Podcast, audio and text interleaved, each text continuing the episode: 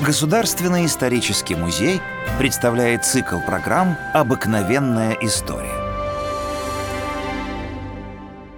Елизавета Петровна, дочь Петра Великого, его лапушка, взошла на российский престол в ночь на 25 ноября 1741 года. Правление Елизаветы оказалось самым женским в истории России XVIII века.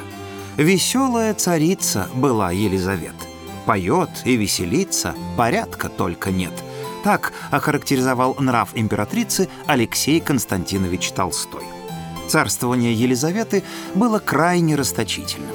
Ее страсть к бриллиантам и нарядам дорого обходилась государственной казне.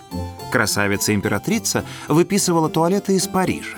Известно, что она была чрезмерно щепетильна в вопросах моды и не надевала ни одного, даже самого роскошного платья дважды.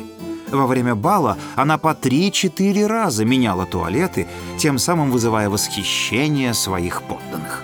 Гардероб императрицы вмещал и коллекцию мужских костюмов. У Елизаветы, несмотря на полноту, была довольно изящная фигура, которую она любила демонстрировать окружающим. Часто она устраивала маскарады, так называемые куртаги на выворот – на которые по ее прихоти мужчины являлись в женских туалетах, а женщины — в мужских. Это было довольно плачевное зрелище. Полнотелые придворные дамы в обтягивающих мужских костюмах выглядели ужасно. А еще хуже мужчины в широченных юбках и декольте, обнажающих их волосатую грудь и руки. Они были злые, как собаки — так высказалась великая княгиня Екатерина Алексеевна, будущая Екатерина II. Но Елизавете было смешно, и возражать никто не осмеливался.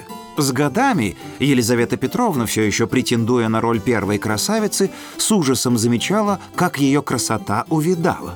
Государыня становилась все более капризной и нетерпимой. Ей было трудно мириться с красотой окружающих ее фрейлин.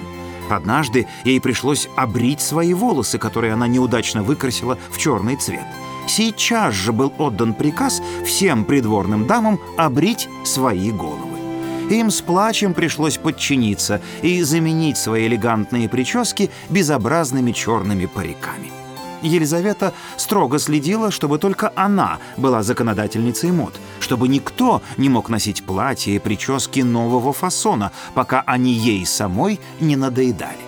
Иногда на балу, заметив очень красивый наряд, украшение или прическу какой-либо фрейлины, императрица подзывала ее к себе и безжалостно обрезала прядь волос или срывала кружева, объясняя провинившейся, что это ей не к лицу. К 50 годам у Елизаветы начались обмороки и недомогания. Вместо любимых праздников ей все больше полагался покой, визиты врачей и прием лекарств. Приближенные понимали, что наступили последние дни веселой царицы. Приходите в исторический музей, и вы узнаете о героях наших программ гораздо больше интересных и удивительных фактов. До новых встреч в цикле «Обыкновенная история».